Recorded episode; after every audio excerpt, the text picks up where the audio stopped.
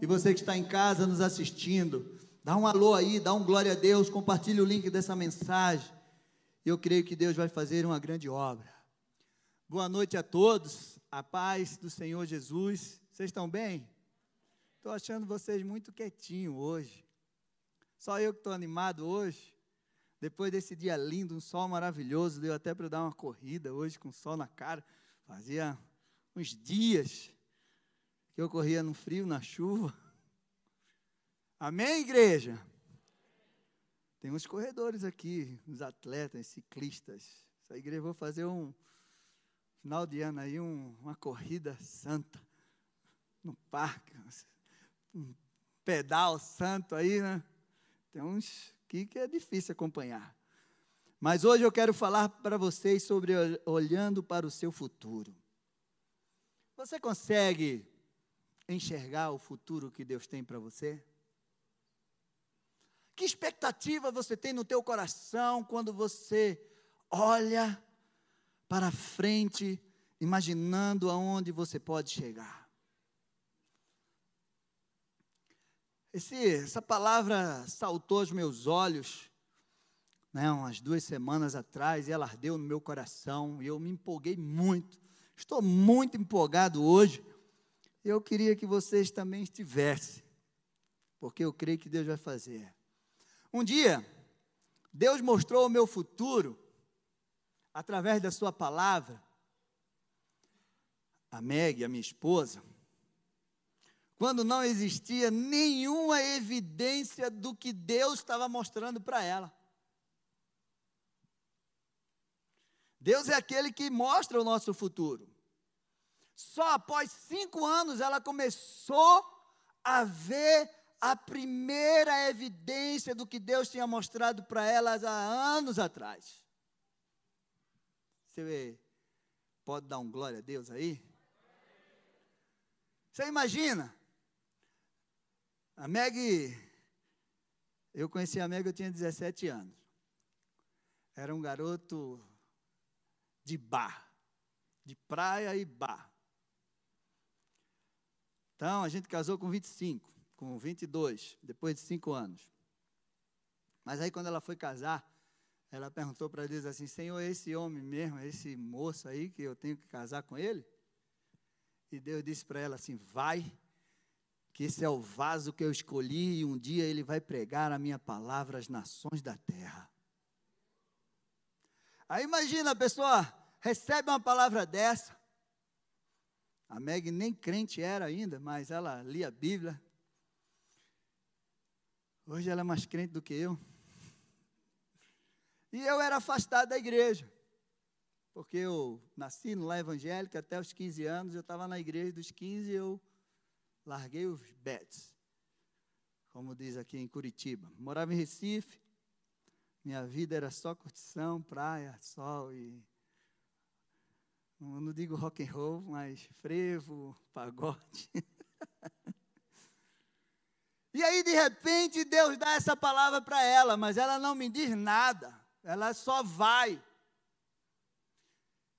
E foram cinco anos de mesa de bar, de farra, de chegar em casa de madrugada, até o dia que ela não aguentou mais.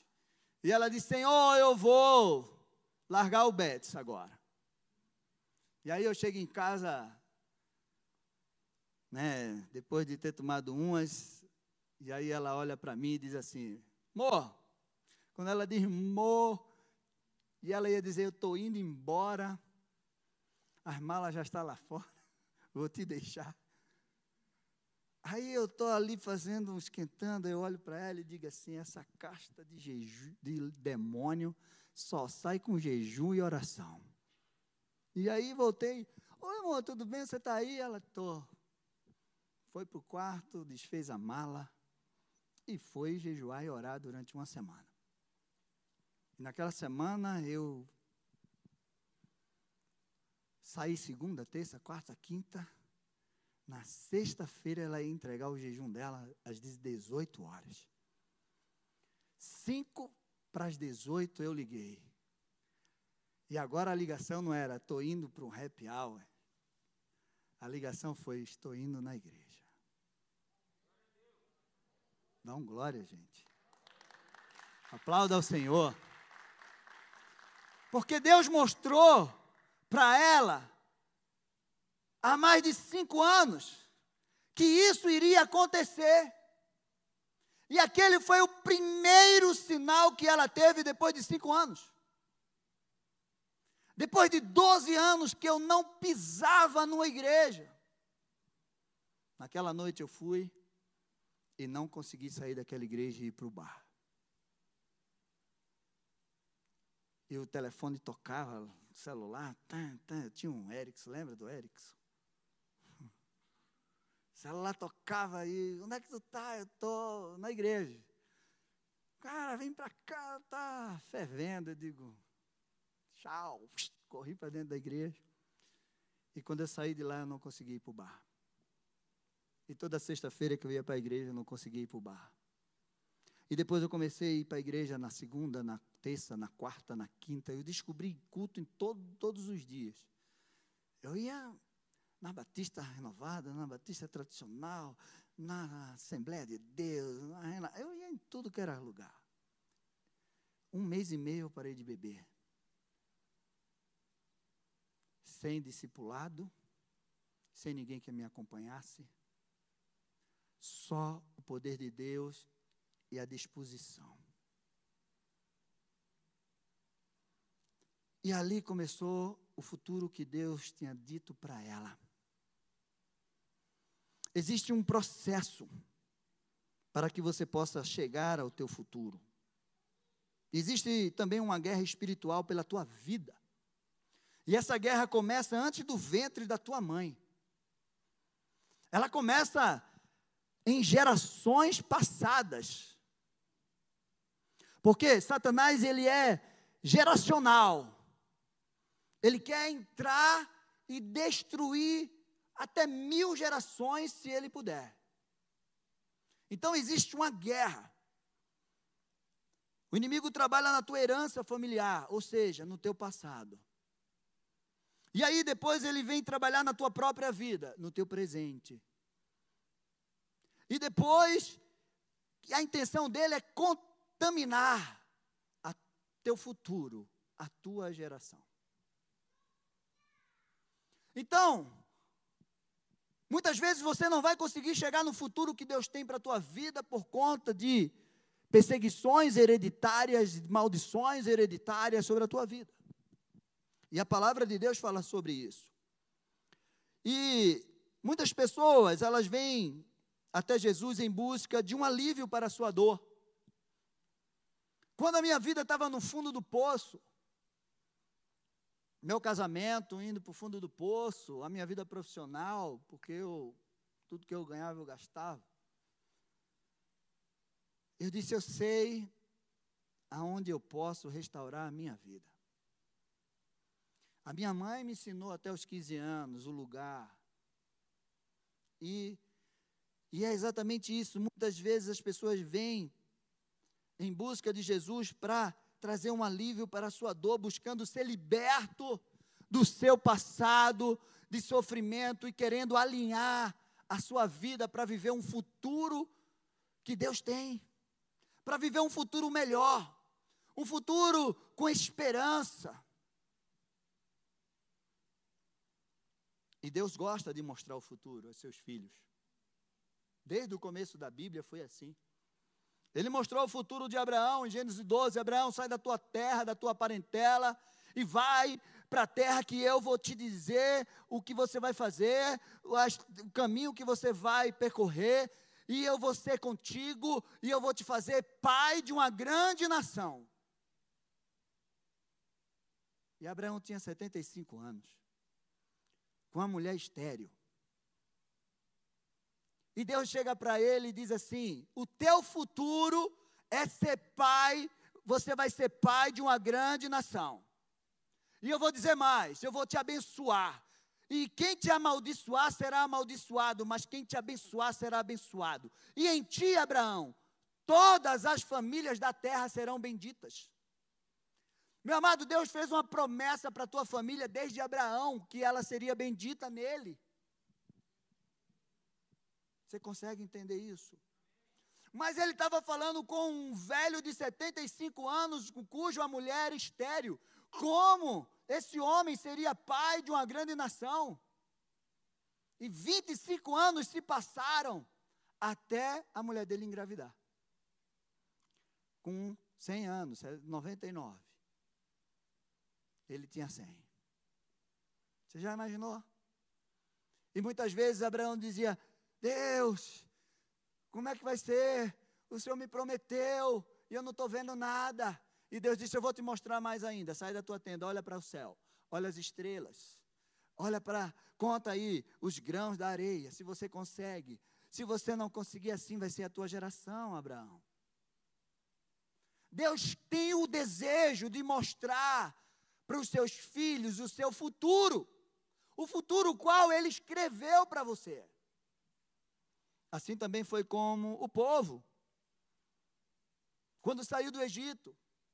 Existia uma promessa que tinha uma terra prometida para aquele povo. Foram 400 anos de escravidão no Egito. E Deus disse: Não se preocupe, porque eu vou cumprir a minha pa palavra, porque eu não sou homem para que minta, nem filho do homem para que se arrependa. Aquilo que eu prometo, eu cumpro. E aí, chegou o dia do povo sair do Egito e pisar na terra prometida. E Deus disse: Vocês querem ver a terra que eu vou dar para vocês? Então manda lá 12 espias. E eles foram olhar a terra. Deus ama fazer isso, gente. Deus ama.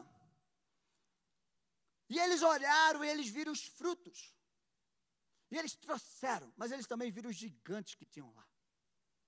Porque o teu futuro, meu amado, e o futuro que Deus tem para você, muitas vezes, não é mar de rosas, não. Vai ter desafios, vai ter gigantes, vai ter luta e você vai ter que pelejar. Ele também mostrou a José. Deus mostrou o futuro de José, que ele um dia ia governar sobre os seus irmãos, seu pai. E José nem imaginava qual o governo que Deus ia dar para ele. Foi de todo o Egito. E Deus mostrou o futuro para José através de sonhos. Você tem sonhos? Sabe aquele sonho que você tem desde a infância? Ai, como eu queria ser assim. Ai, isso arde no meu coração. E aí você encontrou Jesus e esse sonho parece que arde mais ainda. Fica ligado. Pode ser o sonho do teu futuro. Daquilo que Deus tem para você. Com Davi, Deus mostrou o futuro dele de uma forma diferente. Deus mandou um profeta na casa dele. Chama Davi. O profeta nem sabia, na verdade, que era Davi. Deus só disse para o profeta: vai lá na casa de Jessé, porque dele, dos, da casa dele, dos filhos deles, eu levantei um rei para ficar no lugar de Saul, o rei quase mais burro que a Bíblia mostra. Saul, se ele fosse inteligente, ele tinha feito uma aliança com Davi. E ele tinha passado o cajado num auge, numa, num, na hora certa, mas não. E aí o profeta chega lá e olha com os olhos carnal, e vê os filhos bonitão, forte, diz, é esse, é esse. Não, não é nada desse. Você tem mais algum? Tem. Está lá no campo, apacentando as ovelhas. Então manda chamar ele. Quando o profeta bota o olho nele, disse, é esse. Teu futuro, Davi, vai ser rei de Israel. Derramou um óleo sobre a sua cabeça, um chifre. A gente tem um óleo ali que a gente bota às vezes um pouquinho, as mulheres ficam assim, né? Posso derramar na sua cabeça? Meu cabelo. Eu quero chegar ao tempo do chifre. Vai ter que ter um monte de chifre de óleo aqui. Posso? Pode. Na sua cabeça. E ali, Davi estava sabendo qual era o seu futuro. Deus tem um futuro para você maravilhoso, extraordinário. Você crê nisso? Então dá um glória. Aí, às vezes a gente fala isso, né? Aí as pessoas dizem assim: ah, mas você só diz que Deus tem coisas boa, boa, boa, boa, extraordinária. Ah, não tem sofrimento? Tem. Claro que tem sofrimento. E Deus quer mostrar esse futuro. Mas sabe o que é que eu entendo? Eu entendo assim, ó, que quando nós passamos por lutas, por por desafios, por sofrimentos, quando nós estamos na vontade de Deus, naquilo que Deus tem para a vida da gente, vai ser extraordinário. Vai ser maravilhoso essas lutas, esses desafios, porque eles vão fazer a gente crescer. Agora, quando você passa sofrimento, luta, pelas escolhas que você fez, aí você sofre mesmo. Esteja com os teus ouvidos, os teus olhos espirituais abertos e consiga enxergar o futuro que Deus tem para você. Amém? Então agora vamos começar. Essa foi a introdução. Abre a tua Bíblia lá em João 4:35. Eu quero que você esse versículo, né, eu li, sei lá pela sei lá que vez trocentas vezes, mas dessa vez que eu li, me saltou algo diferente. E a palavra de Deus diz assim: Vocês não dizem que ainda faltam quatro meses até a colheita? Jesus estava andando com seus discípulos e olhar, e ele olhou um campo. E o campo, aos olhos humanos, estava verde ainda. Não estava pronto para a colheita. Mas Jesus olhou e disse assim: Vocês não estão vendo vocês não dizem que ainda faltam quatro meses? Eu, porém, lhes digo: levantem os olhos e vejam os campos, pois estão maduros para a colheita. Esse texto ele fala, né, é, é, esse versículo ele fala de uma colheita missionária, quando a gente vai pregar sobre missões. Mas quando eu olhei esse texto, algo me saltou diferente. Porque o que Deus falou comigo foi: você precisa enxergar o futuro. O futuro. E, e eu desejo te mostrar esse futuro. Veja, enxergue. Deseje também viver esse futuro. Abra os seus olhos espirituais, pois Ele está bem diante de você. E aí, tem uma visão limitada, meu amado. Te aprisiona, te impede de avançar, crescer. Muitos não conseguem enxergar o futuro. Na verdade, muitos nem sabem para onde eles podem olhar.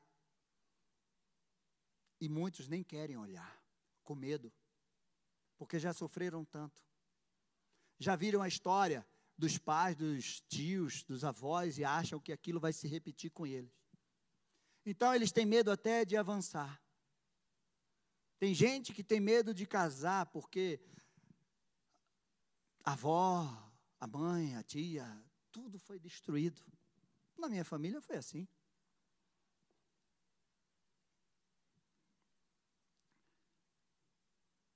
Se eu tivesse perguntado às pessoas o que, ela, o que eles queriam, eles teriam dito que queriam cavalos mais rápidos. Sabe quem falou isso? Henry Ford. Se eu tivesse perguntado às pessoas o que eles queriam, eles iam me dizer eu quero cavalos mais rápidos. Mas ele não perguntou e ele fez carros. Cuidado. Para quem você pergunta o que querem e pela tua vida. As pessoas não sabem o que querem até que mostrem para elas. Sabe quem falou isso? Steve Jobs.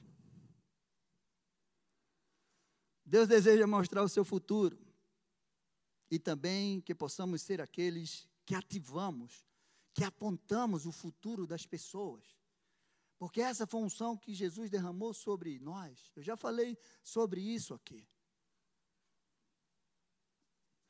Deus é o Criador. Foi Ele que te criou. Ele é o teu fabricante. Ele te conhece nos mínimos detalhes. A palavra de Deus diz que antes de você ser uma criatura informe, ele já te conhecia, antes da fundação do mundo, ele já te conheceu, ele já estabeleceu o propósito de vida sobre a tua vida. Foi isso que ele disse para Jeremias. Jeremias, antes do ventre da tua mãe eu já te conheci, antes de você nascer, eu já te constituí profetas às nações. Você nasceu para ser profeta. Você não nasceu para ser juiz, empresário, advogado. Não, Jeremias, você nasceu para ser profeta. Deus é o teu criador, o teu fabricante.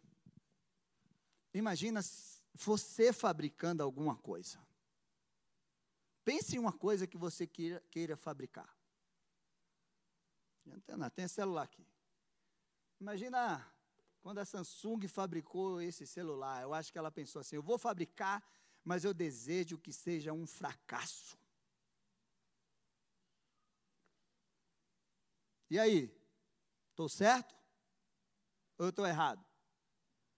Hã? Oh, aleluia! Agora imagina Deus fabricando você. Ah, eu vou fabricar você, querido. E eu vou torcer para você ser um fracasso. Olha, você não sabe o que eu escrevi aqui no meu livro sobre você: miséria, desgraça, perseguição, destruição, pobreza. Foi assim? Você crê nisso?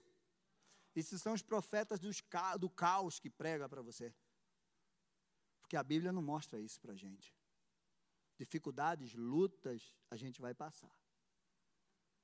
E muitas vezes a gente escolhe as nossas lutas. O que eu vivo hoje é o, a, foi fruto das escolhas que eu fiz de anos atrás. Essa é a verdade. E hoje eu quero falar para você sobre Elias e Eliseu, olhando e acionando o seu futuro. Abra sua Bíblia lá em 1 Reis, vocês estão comigo aqui, não? Estão animados? Então vamos começar agora. Tenho 25 minutos para pregar essa palavra para você. Espero que dê tempo.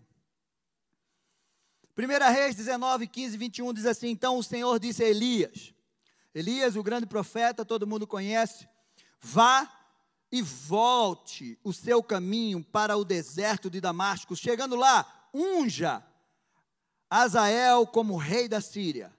Unja também Jeú, filho de Nissim, como rei de Israel. E Eliseu, filho de Safate, de Abel Meloá, como profeta em seu lugar. Quem escapar da espada de Azael, Jeú o matará. E quem escapar da espada de Jeú, Eliseu o matará. Também conservei em Israel sete mil, todos os joelhos que não se dobraram a Baal e toda boca que não o beijou. Elias saiu dali e encontrou Eliseu. Eita, agora o futuro de Eliseu começa a acontecer. Filho de Safate, que estava lavrando com doze juntas de bois adiante dele. Ele estava com a décima segunda junta. Elias passou por ele e lançou o seu manto sobre ele. Então Eliseu deixou os bois, correu atrás de Elias e disse: Deixa-me beijar o meu pai e a minha mãe, e então eu o seguirei. Elias respondeu: Vá e volte, pois você já sabe o que eu fiz com você. Eliseu voltou para trás, pegou a junta dos bois e sacrificou. E com os equipamentos dos bois, cozinhou a carne e deu ao povo. E, e eles comeram. Então se levantou, seguiu Elias e o servia. Eliseu era um fazendeiro, vivendo na sua vida do campo, lá tranquilo. Né? De repente tem gente aqui que acha que Deus esqueceu de você. Está lá Eliseu, com as suas doze juntas de boi, lavrando a terra, tranquilo. E aí de repente Deus vai e fala para Elias. Elias estava ali prestes a se aposentar, querendo se aposentar né? E Deus disse assim: Ó, já provi um profeta. Eu quero que você vá lá, unja, né? É, Azael rei, Jeú rei, e Eliseu profeta em teu lugar. Aí o cara está lá. A palavra não diz se Eliseu teve alguma visão, não disse nada. Eu creio que não teve nada. Ele estava lá, de repente, passa Elias e joga o manto. Ele já sabe o que aconteceu com ele. E aí ele diz: Ó, oh, só deixa eu beijar meu pai e minha mãe que eu vou te seguir. E eu vou fazer um churrasco aqui. Então eu vou queimar os bois e vou pegar os aparelhos, né, tudo aqui que. E eu vou fazer a fogueirinha com eles e eu vou queimar tudo. E isso tem um significado poderoso. Então, o futuro de Eliseu foi apontado por Deus a Elias. Meu amado, da mesma forma que o futuro de Davi foi apontado por Samuel. Às vezes você não consegue enxergar o teu futuro, às vezes você não está em comunhão com Deus, às vezes Deus vai ter que levantar alguém para chegar até você e dizer: Ó, oh, você vai ser isso. Mas tome cuidado que precisa ser um homem de Deus. E de Deus mesmo. Não são esses, essas profetadas aí, não. A Bíblia não fala de Eliseu antes desse, pelo menos eu não vi, não conheço, mas naquele momento, Eliseu entendeu o que aconteceu com ele. Meu amado, você precisa entender o que Deus quer fazer com você. Você sabe o que Deus quer fazer com você? Você está disposto? Enxergar e entender o teu futuro é algo libertador para a tua vida. Porque de repente você está aí batendo cabeça em algo que não foi Deus que te chamou. Eu passei muitos anos na minha vida querendo ser empresário. E olha que eu ralei um monte. E aí as pessoas diziam, você vai ser pastor. Eu digo, não, eu vou ser pastor, mas eu vou ser empresário. Não, você vai dizer, não, você é empresário. Até que um dia Deus disse: Eu não te chamei, você não nasceu para ser empresário. Você nasceu para ser pastor. Então a chave virou. Meu amado, hoje é o dia que essa chave precisa girar na tua vida. Então fique atento. Segunda Reis 2:1. Quando o Senhor estava para tomar Elias ao céu, no redemoinho, Elias saiu de Gilgal. Agora você vai ver o processo. Em companhia de Eliseu. E Elias disse a Eliseu: Fique aqui, porque o Senhor me enviou a Betel. Mas Eliseu disse: Tão certo como vive o Senhor, e como você vive, não te deixarei ir sozinho. Ele já sabia o que tinha acontecido com ele. E isso aqui é muito perigoso. E eu vou te mostrar por quê. Então, mas Eliseu disse: Tão certo, não te deixarei sozinho. E assim foram para, para Betel. Os discípulos dos, dos profetas que estavam em Betel saíram ao encontro de Elias e perguntaram: Você sabia que hoje o Senhor levará o seu mestre elevado por, sobre a sua cabeça? Ele respondeu: Sim, também eu já sei mas não digam nada, fiquem calados. Então Elias disse a Eliseu: Fique aqui, porque o Senhor me enviou a Jericó. Mas Eliseu disse: Tão certo como vive o Senhor, e como você vive, não te deixarei sozinho. E assim foram a Jericó. Então os discípulos dos profetas que estavam em Jericó se aproximaram de Eliseu e perguntaram: Você sabia que hoje o Senhor levará o seu mestre elevando por sobre a sua cabeça? Ele respondeu: Já ouvi isso. Eu sei. Sim. Mas cala a boca, fica quieto aí, não diga nada. Mais uma vez, Elias disse a Eliseu: Fica aqui, porque o Senhor me enviou ao Jordão. Mas Eliseu disse: Tão certo como vive o Senhor, e como você vive, não te deixarei sozinho. E assim os dois foram juntos. Cinquenta homens dos discípulos dos profetas foram e ficaram certa distância. Quando ambos pararam junto ao Jordão, então Elias pegou o seu manto, enrolou e bateu com ele nas águas, as quais se dividiram para os dois lados e ambos passaram a seco. Esse foi o último milagre de Elias como profeta. Quando eles tinham passado o Jordão, Elias disse: Diga o que você quer que eu faça por você, antes que eu seja levado embora. Eliseu disse: Quero receber por herança porção dobrada do seu espírito. Vocês estão conectados? Elias respondeu: Você fez um pedido difícil. Teu futuro, muitas vezes, não tem coisa fácil. É difícil. Mas se você me vir, quando eu for levado embora, será como você pede. Porém, se você não me vir, não será assim. Enquanto ia caminhando e falando, eis que um carro de fogo com cavalos e de fogo os separou um do outro, e Elias subiu ao céu com um redemoinho, é, num redemoinho. Ao ver isso, Eliseu gritou: Meu pai, meu pai, carros de Israel e seus cavaleiros. E nunca mais ele viu Elias.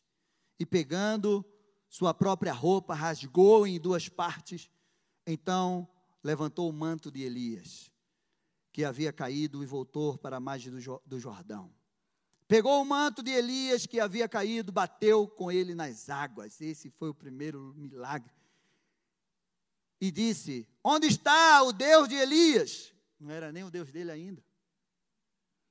Quando ele bateu nas águas, elas se dividiram para dois lados e Eliseu passou.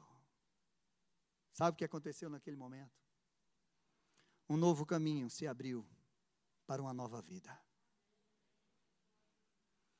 Agora Eliseu era sucessor de Elias. E com a porção dobrada do seu espírito, ou seja, uma capacidade de ir além, de realizar o dobro. Um futuro com uma porção dobrada. Mas vocês entenderam o processo? Vocês identificaram o processo? Então hoje a gente vai aprender com Eli, com Eliseu, a chegar no futuro. Amém? Eu acho que vocês estão meio desconectados. Ou eu estou enganado? Então dá um glória. Ah, agora, agora eu ouvi. Primeiro, aprendendo com Eli, com Eliseu, chegar no seu futuro. A primeira coisa que eu quero dizer para você é que ele entendeu. E você precisa entender o que acontece com você, o que Deus quer fazer com você. Quando Elias passou por ele e jogou aquele manto, Elias não falou nada. Elias só jogou o manto sobre ele e ele entendeu. Você precisa entender os sinais de Deus na sua vida. Para você ser liberto e chegar no teu futuro. Você precisa entender. É como se você tivesse a um passo à frente, esperando que algo acontecesse. Isso aconteceu com José do Egito, isso aconteceu com Davi. Quando Faraó chamou José e disse: Olha, não tem homem mais sábio do que você aqui em todo o Egito, é você que vai governar. Ele disse: Onde está minha roupa? Cadê o anel? Que carro eu subo?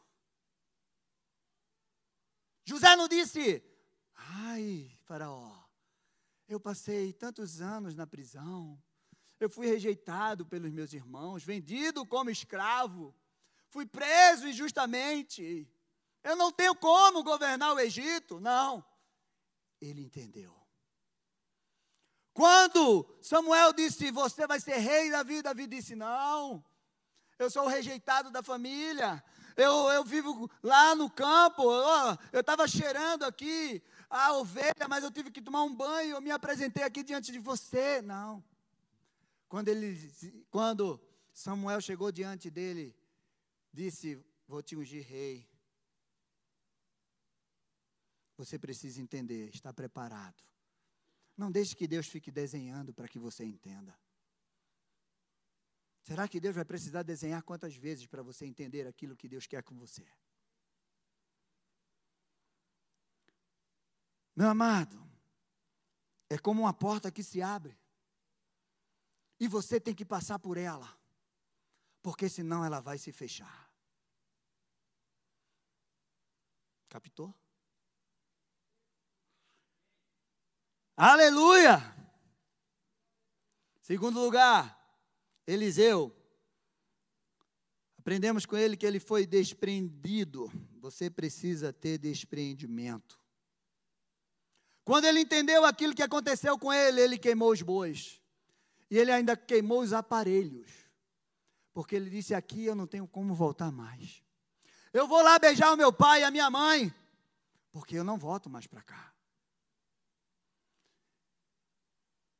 Ele já sabia o que ia acontecer com ele.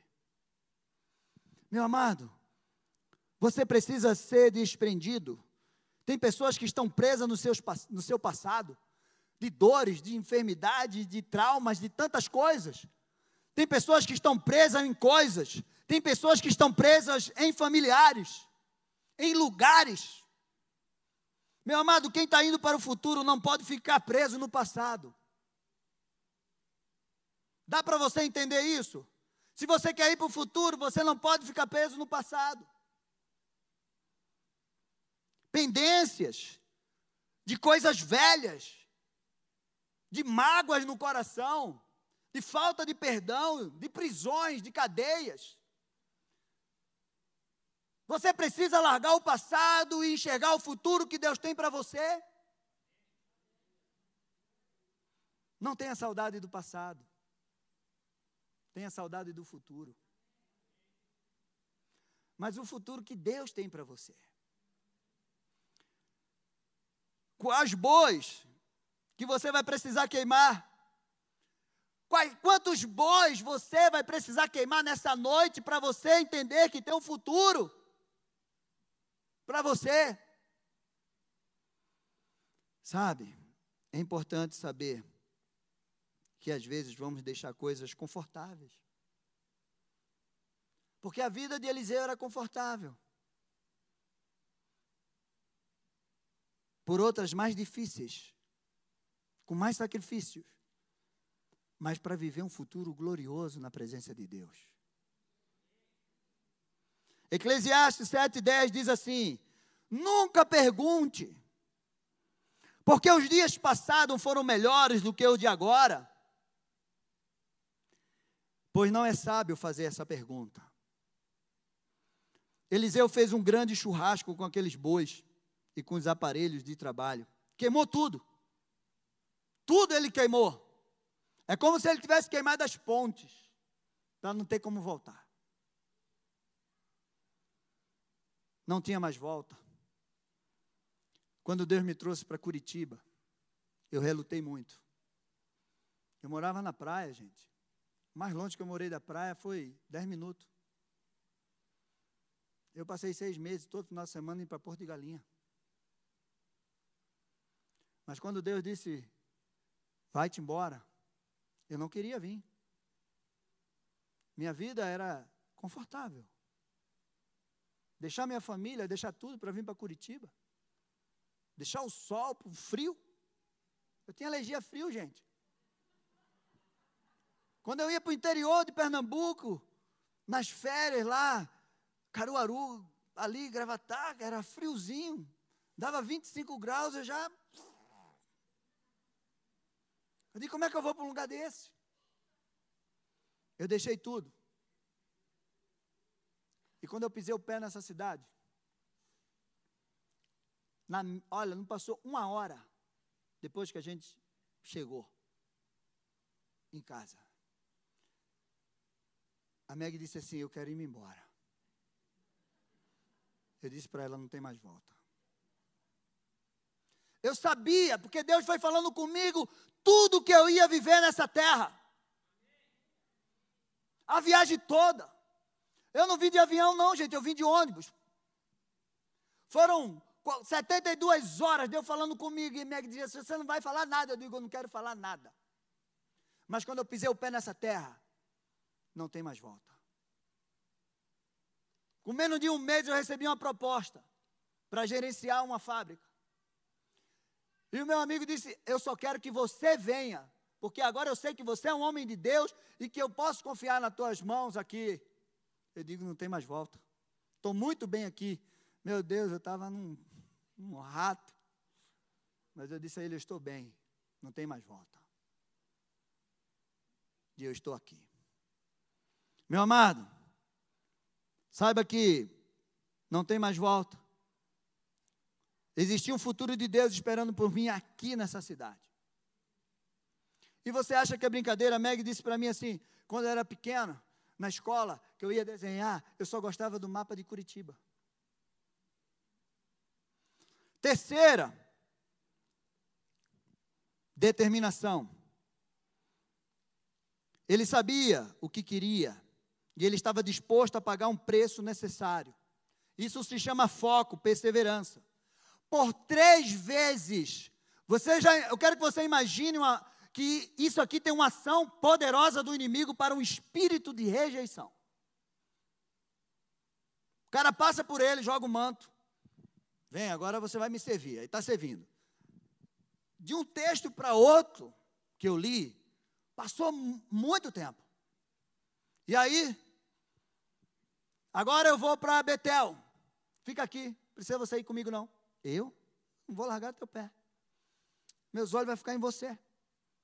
Ele podia ter dito naquele momento: Ah, agora ele não quer ir mais comigo. Agora ele está me dispensando. Magoei. Espírito de rejeição me bateu agora. Já, você já viveu isso? Eu já. Não uma nem duas vezes, não. Um monte. Eu já vivi isso. Sentimento de ser rejeitado. Já fui excluído muitas vezes. A segunda vez, agora eu vou lá para Jericó. Fica aqui. Tão certo como vive o Senhor que eu estou vendo você. Eu não vou te largar, não, profeta. Ele sabia. Ele não tinha milindre dentro dele, não. Você está me dispensando, mas eu não vou, não. Vou ficar, não quero nem saber. Eu sei o que eu quero. Terceira vez, fica aqui que eu vou para o Jordão. Sabe o que, é que significa Jordão? Aquele que desce, ou aquele que corre. Eu gosto do que corre. Ele chegou naquele que corre. Ele disse: Eu não vou perder essa corrida, não. Eu larguei tudo, já queimei meus bois, já não tenho para onde voltar, já não sou mais fazendeiro, deixei tudo lá. Eu vou ser profeta. Foi isso que você me chamou? Três vezes. Meu amado, às vezes, você vai ser descartado. E você precisa ter perseverança naquilo que Deus falou para você. Ou você não vai adiante e não vai viver. O inimigo ele é muito astuto nessa área. Ele coloca uma semente de rejeição no coração para impedir que você chegue no teu futuro.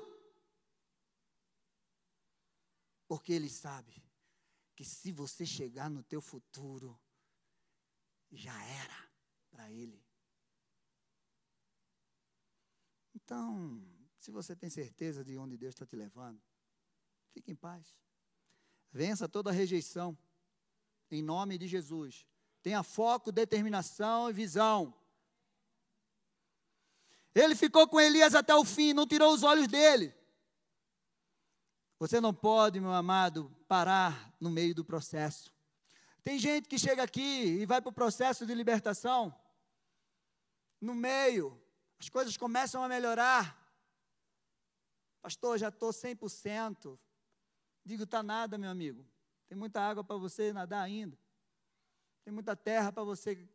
Não, melhorou, você não sabe como é bem, estou bem.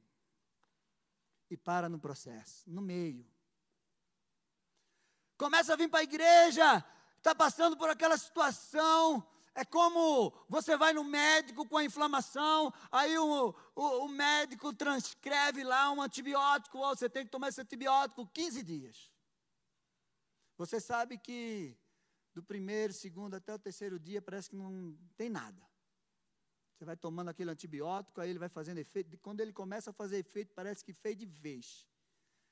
No sexto dia, você já está novo, já está bom. Aí você diz: agora não preciso mais do remédio. Estou novo. Não, minha filha, ainda tem inflamação lá dentro. E você tem que seguir a medicação até o final. Senão, o teu organismo vai ficar resistente àquele remédio, e aí, quando vem a inflamação, aquele remédio não faz efeito, você tem que tomar um mais forte, um mais forte. É o que acontece com libertação. E Jesus disse que quando a gente limpa a casa e os demônios saem, e quando o demônio volta, essa casa está vazia, ele traz mais sete. E o estado daquela pessoa fica sete vezes pior. Dá para você entender que não dá para parar no metade? Eu acho que eu estou ainda, assim, um terço do meu processo. Tem muita terra para conquistar ainda. Eu sei onde Deus vai me levar. E eu estou me preparando para isso. Aquele que vence, recebe uma recompensa. Retroceder naquilo que Deus tem para você é perder. Seus olhos precisam estar fitos no Senhor e nas suas promessas. Sabe que eu gosto muito desse versículo de Hebreus 10, 36.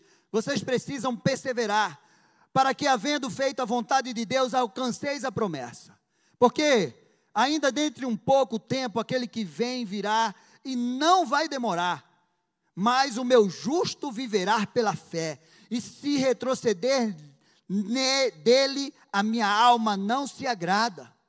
Nós, porém, não somos dos que retrocedem para a perdição, mas somos da fé para preservação da alma. Se você retroceder naquilo que Deus tem para você, você vai perder. Mas aqueles que vão retroceder, não estão aqui.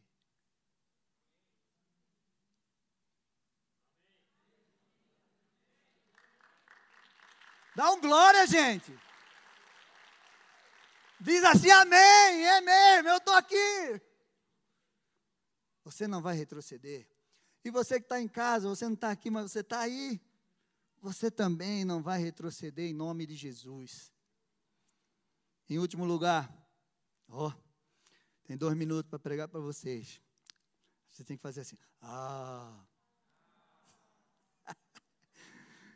Ele sabia o que queria. Ou você quer que eu pare aqui agora? Ou eu boto a cereja no bolo? Ele sabia o que queria. Ele queria porção dobrada para realizar além, expandir o reino. Eu quero que você entenda uma coisa. O teu futuro, ele está alinhado com o reino de Deus.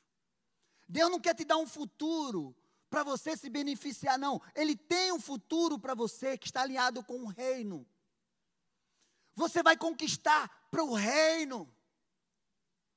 Não pense que você vai conquistar para ficar em sombra e água. Não, é para expandir o reino. Eliseu entendeu isso. Não pensou nele. Ele disse: Não, eu podia estar aqui na minha fazenda. Não. Eu quero a porção dobrada. Aquilo que você fez, Elias, eu vou fazer o dobro. Oh, como isso arde aqui no meu coração. Meu amado, eu quero fazer o dobro. Eu quero fazer mais. Quando eu voltei para a igreja, meu amado, eu sentava na mesa do bar de 11 horas da manhã no sábado eu me levantava de 11 horas da noite para ir para outro bar. Eu chegava em casa 4 horas da manhã. Hoje, então quando eu entrei na igreja, que eu aceitei Jesus, eu disse: eu quero é gastar a minha força em dobro com Deus. Carnaval em Recife começa um mês antes, acaba um mês depois. Eu virava noites e noites, dormindo duas, três horas. Hoje eu faço isso para Deus.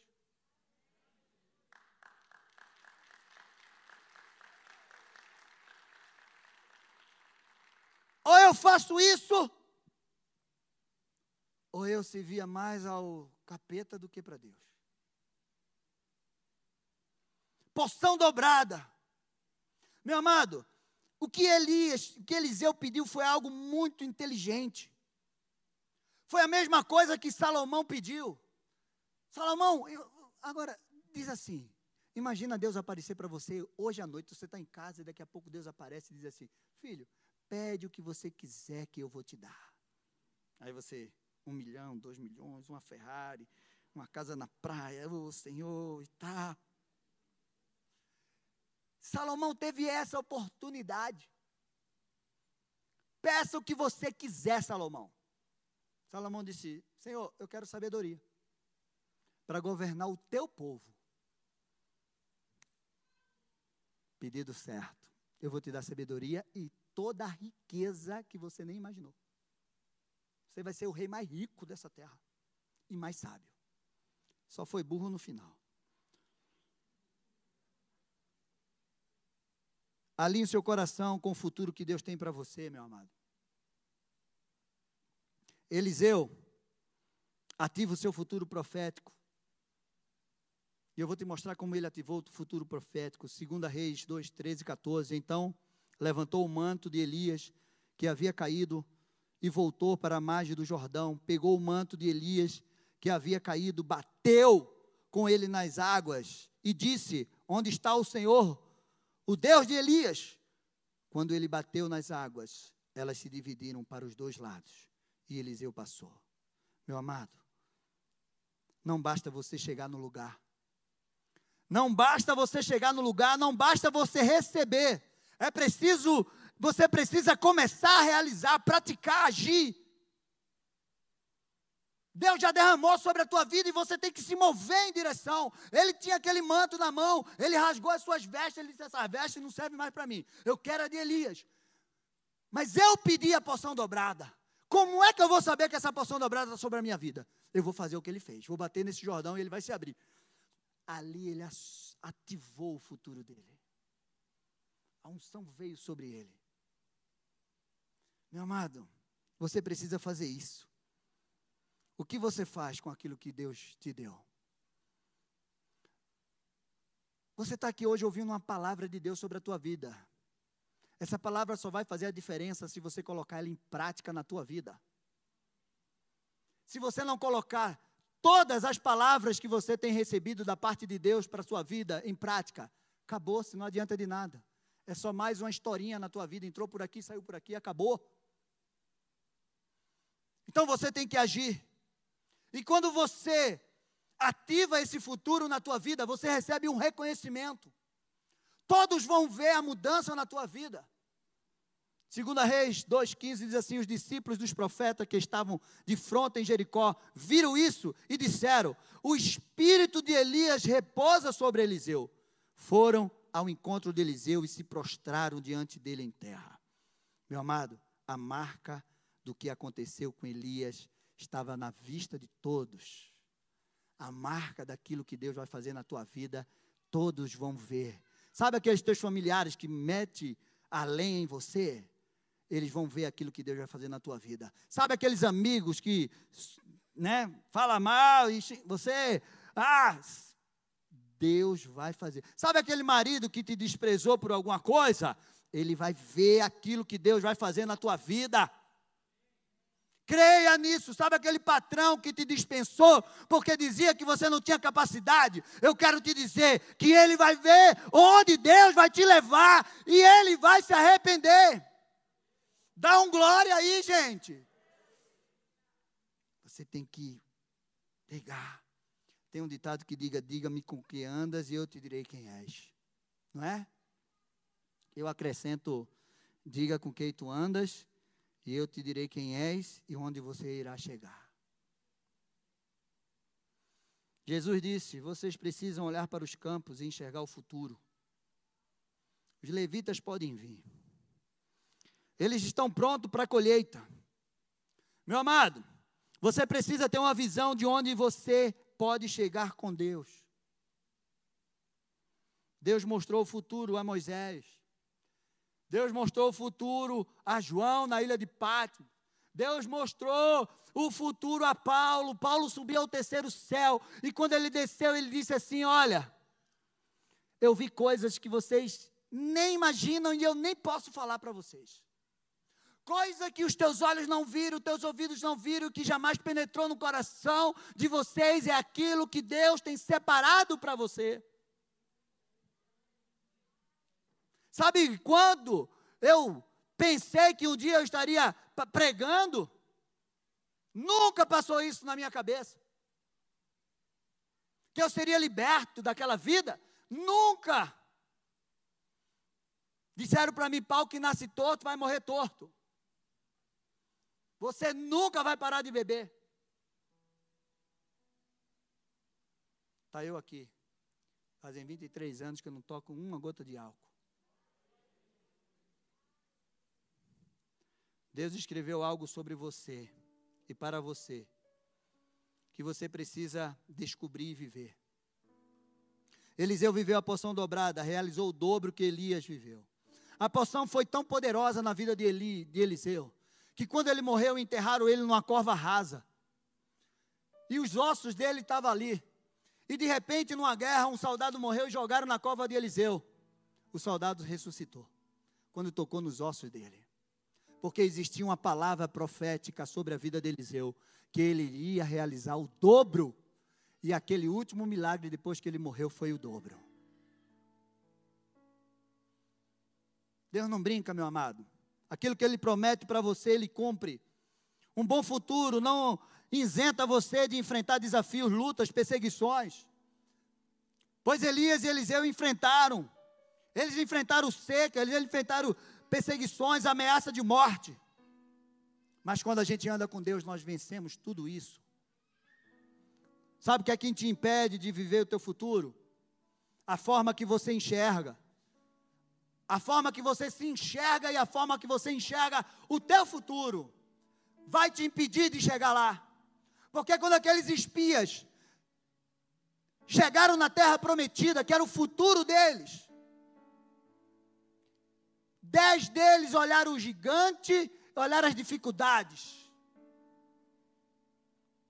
E eles chegaram a dizer assim: Moisés, tudo que você falou que essa terra tinha, ela tem, mas ela tem gigantes, e nós somos como um gafanhoto aos olhos deles e aos nossos olhos. Aqueles dez ficaram lá, não entraram na terra prometida. Meu amado, a sua autoestima, a sua confiança, a visão que você tem de si mesmo, ela precisa estar fundamentada em uma coisa. Num fato só. Se a sua confiança estiver fundamentada em um fato só, que você é filho de Deus e que você tem um DNA dele, porque ele te fez a imagem e semelhança dele. Eu só quero que você tenha esse fato. E você precisa enxergar como ele enxerga. Meu amado, quando Deus te mostra algo, é verdade, Ele não mente. Deus disse para Moisés: Eu estou introduzindo vocês numa terra que tem sete nações mais poderosas do que vocês. Não pense que o futuro de Deus tem para você é moleza, não. Vai ter desafios, vai ter lutas. Mas Deus disse para Moisés: Moisés, essas nações são mais poderosas que vocês. Mas o ponto não é esse, Moisés. O ponto não é porque elas são mais poderosas. O ponto é que eu estou com vocês e eu vou entregar eles nas suas mãos. Você está vendo uma dificuldade? Meu amado, existem inimigos mais fortes que vocês. Existe inimigo mais forte. E alguns estão ocupando o lugar da tua promessa e você vai ter que tirar eles de lá. Mas eu quero te dizer que eu preciso dizer isso para você. Antes de você vencer os inimigos externos, você tem que vencer os inimigos internos que estão dentro de você. O medo, os traumas, as amarguras, o espírito de rejeição, as, a, a, a, a sua baixa autoestima, a sua visão limitada, pequena. Você vai ter que vencer tudo isso para que você chegue no futuro que Deus tem para você. Sabe por quê? Porque Jesus já venceu tudo.